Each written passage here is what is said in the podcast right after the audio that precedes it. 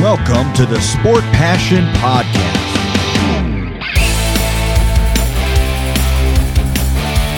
And here is your host, Lars Marendorf.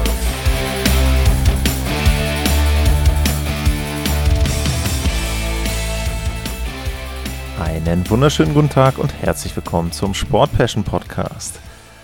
Nach 16 Mannschaften aus der Eastern Conference geht es heute los mit den Teams aus dem Westen. Ich blicke voraus auf die Saison 2023 und heute ist das erste Team aus der Central Division dran. Und ich habe ja angekündigt, dass ich in diesem Jahr dann von Nord nach Süd mich orientiere. Und da auch nochmal Glückwunsch an Julian Zado, der war nämlich derjenige, der mir das geschickt hatte bei Twitter, dass er vermutet, dass ich genau das andersherum mache, was ich im letzten Jahr gemacht habe. West nach Ost war es letztes Jahr und Süd nach Nord.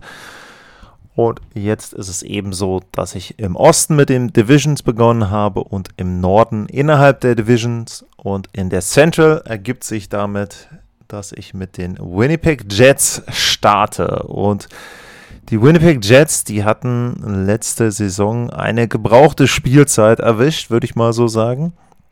Sie sind Fünfter, nein, Sechster geworden in der Central Division.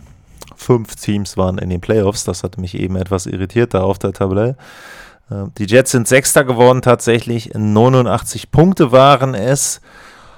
Ja, sie waren immer mal wieder noch so ein bisschen mit drin im Rennen um die Playoffs, aber sie konnten nie so richtig heiß laufen, dass man sagen konnte, okay, jetzt haben sie eine realistische Chance. Sie hätten sehr, sehr viel Glück haben müssen, was die anderen Teams anbelangt und nicht nur in der Central, sondern auch in der Pacific hätten da einige richtig schlecht spielen müssen und das war dann am Ende nicht so und Winnipeg ist nur auf Platz 6 eingelaufen und da muss ich auch sagen, da bin ich schon überrascht gewesen, denn ich hatte die Jets in der Vorschau auf die letzte Saison relativ positiv bewertet. Äh, sie hatten ja vor der Spielzeit sich ganz gut verstärkt. Sie hatten scheinbar die Schwachstellen in der Verteidigung, zum Beispiel mit einem Nate Schmidt, da adressiert und es wirkte so, als ob sie mit ihrer traditionell starken Offensive, mit Conor Hellerback hinten in der, im Tor und dann eben auch mit den guten Verteidigern oder mit den scheinbar guten Verteidigern, die sie geholt hatten, da jetzt prädestiniert wären, zumindest um Platz 2, 3, 4 mitzuspielen in der Central. Und ja, am Ende war es dann eben Platz 6 und da gibt es natürlich Gründe für, für und ein paar dieser Gründe findet man immer in den Statistiken. Bei den Jets war es so, sie hatten genau 250 Tore erzielt. Das war Platz 16, durchschnittlicher Wert also. Vielleicht erstaunlich auch, dass der so schlecht war, denn normalerweise sagt man ja, die Offensive der Jets ist gut besetzt, haben einige Spieler, die treffen können. Sie haben aber eben auch 253 Gegentore bekommen, das heißt ein Torverhältnis von minus 3 und die 253 Gegentore, das war dann gleichbedeutend mit Platz 20 in der Liga, also da nicht wirklich gut. Beim Corsi-Wert waren sie auf Platz 18. Was die hochkarätigen Torchancen betrifft, waren sie nur auf Platz 21. Also auch das wieder so ein Beleg. Äh, gute Offensive, ja, aber wenn du nur auf Platz 21 bist, äh, beim Verhältnis der Torchancen, dann läuft da irgendetwas falsch zwischen der, ja, ich sag jetzt mal, zwischen der Balance von Defensive und Offensive. Die Schussquote war schlecht, 9,45, das ist gerade mal mittelmäßig. Die Fangquote wiederum war okay, Platz 10, 90,7 Prozent äh, insgesamt gesehen. Ja, und was gibt es sonst noch zu sagen? Das Powerplay nicht gut, Platz 17, 21,1 Prozent. Das Penalty Killing sehr, sehr schlecht, 75 Prozent nur, Platz 28. Und dann verwundert es natürlich nicht, dass so eine Mannschaft mit diesen Statistiken am Ende dann eben die Playoffs nicht erreicht. Es gab in der Saison schon sehr viel Unruhe in Winnipeg. Äh, Paul Maurice hat nach 29 Spielen seinen Rücktritt erklärt, hat gesagt, das Team braucht eine neue Stimme. Das war am 17. Dezember. Zu dem Zeitpunkt hatten die Jets eine Bilanz von 13, 11 und 5 Äh, Dave Lowry ist dann der ja, Interimscoach geworden und unter ihm hatten sie eine Bilanz von 26, 22 und 6. Also im Grunde hat sich durch den Trainerwechsel und durch die scheinbar neue Stimme nichts an den Leistungen der Winnipeg Jets geändert. Und damit äh, ja, war die Saison dann sehr, sehr mittelmäßig. Winnipeg hat nicht Dave Lowry zum Chefcoach gemacht und ihm quasi dann sozusagen seinen Interim-Status genommen, sondern sie sind hingegangen und haben sich umgeschaut, wer denn verfügbar ist auf dem Markt. Und äh, Rick Bonus war verfügbar, weil Dallas ihn wiederum ja, nicht verlängert hat und dementsprechend hat dann Winnipeg zugeschlagen und sich Rick Bonus geholt. Der ist ein Urgestein in der NHL und hat mit 2562 Spielen die meisten Spiele als Cheftrainer oder Assistenztrainer. Also er war nicht immer Cheftrainer bei diesen mehr als zweieinhalbtausend Spielen, sondern er war dann auch teilweise Assistant. Aber trotzdem schon mal eine sehr, sehr große Zahl. Äh, Rick Bonus war tatsächlich 1988, 89 bei der ersten Version der Winnipeg Jets. Wer sich die Folge mit den Franchises angehört hat, der weiß, dass die erste Version der Winnipeg Jets im Grunde jetzt in Arizona spielt, denn die sind ja umgezogen, damals nach Phoenix, also hießen Phoenix Coyotes, jetzt sind es die Arizona Coyotes. Und diese Version, die es jetzt gibt, das ist der Basisverein, ähm, waren die Atlanta Thrashers. Also ist ein bisschen kompliziert. Wer das etwas genauer haben möchte, soll sich bitte die Folge zu den Franchises anhören. 193, 192, irgendwo in den 190ern. Anfang der 190er müsste die Folge gewesen sein. Ich nehme im Moment so viele Folgen auf mit den Vorschau-Sendungen, da gehen die einzelnen Nummern der Folgen so ein bisschen verloren. Aber wie gesagt, Rick Bonus kennt zumindest die Stadt Winnipeg. 88, 89 war er für ein paar Spiele dort Coach, ähm, die Winnipeg Jets haben, nach dem, was sie im Sommer gemacht haben, jetzt noch 5,5 Millionen an Cap Space. Und was sie im Sommer gemacht haben, war im Grunde nicht viel. Sie haben ein paar Abgänge zu verzeichnen. Paul Stastny ist nach Carolina gegangen. Evgeny Svechnikov ist zu den San Jose Sharks gewechselt. Und ja, Christian äh, Wesserleinen, der ist jetzt bei Malmö in der äh, schwedischen Hockey League und Eric Comrie ist zu den Buffalo Sabres. Sie haben auf der Torhüterposition äh, David Riddich als Backup geholt, der kommt aus Nashville. Und dann kommt noch Saku Mainalanen. Wie gesagt, ich weiß bei dem Namen nicht, wie ich ihn aussprechen soll, weil ich jetzt weder die finnische Aussprache kenne, noch habe ich eine Aussprache von der Mediaseite der NHL bisher. Also ist auf jeden Fall ein äh, finnischer Spieler, der 1819 schon mal 34 Spiele bei Carolina in der NHL reingeschnuppert hat. Also keiner, der die Liga komplett nicht kennt, sondern jemand, der eben da entsprechend ja, jetzt vielleicht nochmal eine zweite Chance bekommt in der NHL. Ich habe es erwähnt, 5,5 Millionen an Cap Space ist noch da und Jetzt könnte man ja vielleicht irgendwie erwarten, dass die Winnipeg Jets was machen, aber ich glaube, sie werden sich diesen Cap Space erstmal so ein bisschen sparen, um auch zu schauen, wo die Reise denn hingeht in der Saison und ob sie vielleicht einen größeren Umbruch einleiten. Ähm, bei dem größeren Umbruch ist es so, es gibt immer mal wieder Gerüchte um Blake Wheeler, das ist der Kapitän, der ist 36 Jahre alt. Und bei Wheeler ist es so, der hat Jetzt noch zwei Jahre Vertrag, 8,25 Millionen und es war scheinbar auch im Sommer so, dass sie wohl versucht haben sollen, ihn irgendwie zu tauschen, aber letzten Endes ist es natürlich so, jemand, der 36 Jahre alt ist und so einen hochdotierten Vertrag hat, der wird nicht bei jedem Verein Unterschlupf finden. Und man muss auch dazu sagen, dass vielleicht auch die Statistiken von Wheeler in den letzten Jahren ein bisschen nach unten gegangen sind.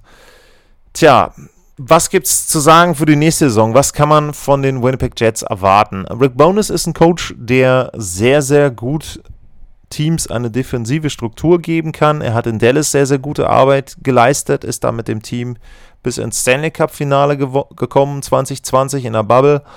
Und Das wäre natürlich ein Punkt, wenn man sich jetzt auch die Zahlen angeguckt hat bei den ähm, Winnipeg Jets, dass sie eben die Gegentore ähm, waren sie halt auf, äh, auf Platz 20 nur von der Abwehr her. Ähm, sie lassen sehr, sehr viele Schüsse zu mit 33,2 pro Spiel. Das Penalty Killing habe ich erwähnt, war eben nur durchschnittlich 75 Prozent oder schlecht 75 Prozent. Und das sind natürlich Punkte, wo er das Team verbessern möchte. Auf der anderen Seite ist immer noch sehr, sehr viel Potenzial da in der Offensive. Wenn man sich die ersten Reihen einfach mal anguckt, dann hat Winnipeg schon wirklich, wirklich gute Spieler da vorne mit drin und das belegen auch so ein bisschen die Statistiken. Ähm, Kyle Connor, Mark Scheifele und Blake Wheeler als erste Reihe ist eine wirklich gute erste Reihe, wenn man sich anguckt. Letztes Jahr Connor Topscorer der Jets mit 47 Toren, 93 Punkte insgesamt. Scheifele dazu nochmal mit 29 Toren. Äh, Blake Wheeler 17 Tore in 65 Spielen. Also das ist schon eine sehr, sehr gute erste Reihe. Auch die zweite Reihe ist erstmal gut. Äh, Ehlers 28 Tore, Pierre-Luc Dubois auch 28 Tore, 81 Spiele, für ihn auch wichtig, hat jede Menge Spiele gemacht.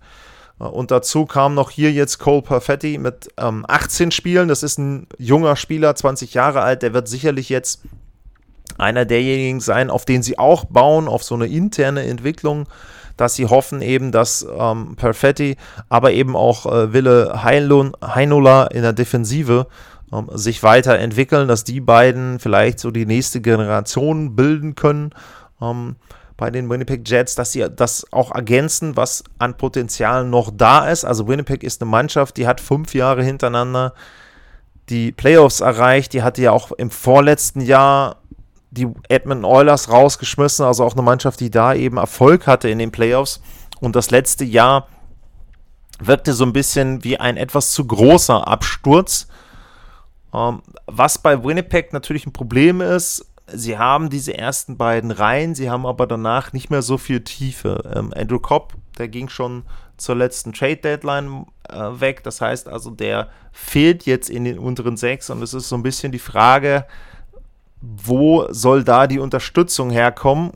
Klar, Vorteil gegenüber anderen Teams, sie haben nicht nur eine gute Reihe, können da vielleicht ein bisschen kombinieren, aber eben danach die unteren sechs sind für mich nicht so gut, dass man sich da große Hoffnung machen sollte, dass es viel, viel besser wird im nächsten Jahr. In der Verteidigung, wie gesagt, hat sich nicht so viel getan. Ob Heinola jetzt in die Top 6 mit reinrückt, das wird da auch die Qualität nicht entscheidend anheben, zumindest nicht im nächsten Jahr. Im Tor haben sie immer noch äh, Conor Hellerback, das ist ein sehr, sehr guter Torhüter, hat im letzten Jahr aber auch durchwachsen gespielt, würde ich mal sagen. Gegentorschnitt war bei fast drei, die Fangquote für seine Verhältnisse nur bei 91 Prozent. Also da ist es dann auch so, muss man schon ein bisschen wieder erwarten, dass er an die Designer Trophy Jahre anknüpft in den Jahren davor, dass der Gegentorschnitt eben eher so um 2,5 ist, die Fangquote eher bei 92 Prozent. Dann kann Winnipeg eine Chance haben, wieder in Richtung der Playoffs zu vorzurücken. Aber ansonsten wird es dann eben auch ein bisschen eine Frage, wo geht die Reise hin innerhalb der Saison, wenn sie im Frühjahr, wenn sie im, ja, ich sag jetzt mal, Februar feststellen, sie sind nicht auf dem Playoff-Platz und es wirkt auch nicht so, als ob die Mannschaft richtig gut ist, dann kann man an der einen oder anderen Stelle schon überlegen, sich vielleicht dann auch von anderen Spielern zu trennen, an manchen Stellen vielleicht auch gezwungenermaßen. Es ist nämlich zum Beispiel so, dass Pierre-Luc Dubois, der hat jetzt in der Offseason seine Qualifying unterschrieben. Einen Vertrag über ein Jahr, über 6 Millionen Dollar. Der hat aber dann die Möglichkeit zu sagen, im Jahr drauf ähm, unterschreibt er das auch nochmal oder geht in Arbitration und danach ist er dann äh, Unrestricted Free Agent. Das heißt also, da besteht die Gefahr, dass sie ihn zeitnah für nichts verlieren und ich glaube, das wäre natürlich ein schlimmes Szenario, denn Dubois ist ja derjenige, der im Patrick Liney Trade zurückgekommen ist damals aus Columbus und dementsprechend sollten sie da schon sehen, dass sie den irgendwie langfristig binden oder aber, wenn sie absehen können, dass es nichts wird, dann müsste man vielleicht wirklich über ein Tauschgeschäft nachdenken. Und da wäre fast noch die beste Variante, sich dann jetzt in diesem Jahr Gedanken darüber zu machen. Denn wenn Dubois im nächsten Sommer noch in Winnipeg ist, er geht in den Arbitration-Prozess, kriegt ein Jahr Vertrag irgendwie mit einem bestimmt dotierten, mit einer bestimmt dotierten Summe, dann wäre er danach theoretisch weg. Und wenn man ihn jetzt tauscht, dann hätte das Team, was ihn holt, die Garantie, ihn für den Playoff-Lauf in der nächsten, also im nächsten Frühjahr zu haben und die Chance, ihn als Restricted Free Agent nochmal länger unter Vertrag zu nehmen. Klar kann er da auch sagen, ich gehe in Arbitration, okay, aber letzten Endes ist zumindest die realistische Chance da, ihn länger zu binden und er kann nicht im Sommer drauf auch abhauen. Also wenn ich ihn irgendwie für einen Playoff-Lauf haben will, habe ich ihn zumindest für zwei Frühjahre dann in meiner Mannschaft. Also das wäre natürlich etwas, wo man drüber nachdenkt dann gibt es eben entsprechend auch noch andere Spieler. Ich habe es erwähnt, Blake Wheeler äh, hat jetzt noch zwei Jahre Vertrag. Auch bei Hellerback ist es so, der hat auch zwei Jahre noch Vertrag. Da muss man eben auch drüber nachdenken, möchte man mit dem ins Ende des Vertrages reingehen. Mark Scheifele auch nur noch zwei Jahre Vertrag. Es ist eine interessante Konstellation in Winnipeg. Die waren vor ein paar Jahren eine Mannschaft, die war drauf und dran, ins Stanley Cup-Finale einzuziehen. Sie waren eine Mannschaft, wo man erwartet hat, dass sie über Jahre hinaus ein Titelkandidat sind und im Grunde haben sie das nie so richtig umsetzen können. 2018 haben sie im Western Conference Final damals gegen Vegas verloren und danach ging es eben bergab und ja, das ist dann jetzt so ein, wie gesagt, so ein gewisser Scheidepunkt für mich sind sie nochmal in der Lage, die Kurve zu kriegen, vielleicht nicht Titelkandidat zu sein, aber zumindest sich für die Playoffs zu qualifizieren, wenn es gut läuft, eine Runde zu gewinnen. Das wäre so das Idealszenario, was ich für Winnipeg sehe. Das andere Szenario ist eben, dass sie mit Rick Bonus, mit der Defensivstruktur einfach so gar nicht zurechtkommen, dass der Kern auch so einfach dann doch nicht passt, dass die Mannschaft irgendwie anders zusammengestellt werden muss. Und dann ist eben wirklich die Frage, erkennen sie das frühzeitig und können das dann nutzen. Ich meine, das muss ja nicht immer ein Nachteil sein. Natürlich ist es nicht schön, wenn man realisiert, dass die Mannschaft nicht mehr gut genug ist, um die Playoffs zu erreichen, aber lieber frühzeitig sehen und erkennen, was meine Mannschaft kann und was meine Mannschaft nicht kann und dann handeln anstatt sich irgendwie so ein bisschen selbst einzureden, ja, wir sind ja nur vier Punkte hinter den Playoffs und ach nee, wir holen lieber nochmal Spieler zur Trade Deadline, wir haben ja noch Cap Space und so weiter und so weiter und am Ende verpasst du die Playoffs trotzdem, hast wieder Probleme mit den Verträgen im nächsten Sommer oder im Sommer drauf und hast vielleicht noch deinen Cap Space verschwendet, aber eben im Zweifel dann auch noch ein Draft Pack irgendwie abgegeben für eine Verstärkung, die dir nichts gebracht hat. Also es wird, glaube ich, eine schwierige Saison für Kevin Cheverdayoff da in Winnipeg und eine große Herausforderung, diesen Kader dann auch auf die nächsten Jahre auszurichten. Das war die Vorschau auf die Winnipeg Jets, das erste Team der Central Division. Wie immer gilt, wenn ihr Fragen habt zu den Winnipeg Jets, zu anderen Teams der Central Division, wenn ihr Meinungen habt, wenn ihr Ideen habt, habe ich auch schon gesagt, zum einen dafür, wie ich die Vorschau-Sendung noch besser oder anders gestalten kann, wenn euch da etwas stört, was ich in der Saison vielleicht einführen sollte, wenn ihr da Ideen habt für regelmäßige Rubriken und so weiter und so fort. At Lars-Mar bei Twitter, info at sportpassion.de ist meine E-Mail-Adresse. Da könnt ihr mit mir in Kontakt treten und mir das, was euch am Herzen liegt zum Podcast, dann gerne dort schreiben. Wer mir einen Kaffee gönnen möchte und sagt, hey, das ist ganz cool, die Sendung, da haue ich mal 2 Euro sind's rein in die Kaffeekasse. Buymeacoffee.com slash sportpassion wäre dafür die Adresse. Und ansonsten freue ich mich natürlich immer, wenn ihr den Podcast liked, wenn ihr den Podcast abonniert, wenn ihr ihn bewertet, wo ihr das könnt. Und wenn ihr weiter sagt und das Ganze ein bisschen raustragt in die sozialen Medien dass der Podcast dann vielleicht nochmal den ein oder anderen Hörer oder die ein oder andere Hörerin dort mehr bekommt. Das war's für heute mit dem ersten Team der Central Division, die Winnipeg Jets. Vielen Dank fürs Zuhören, bleibt gesund und tschüss.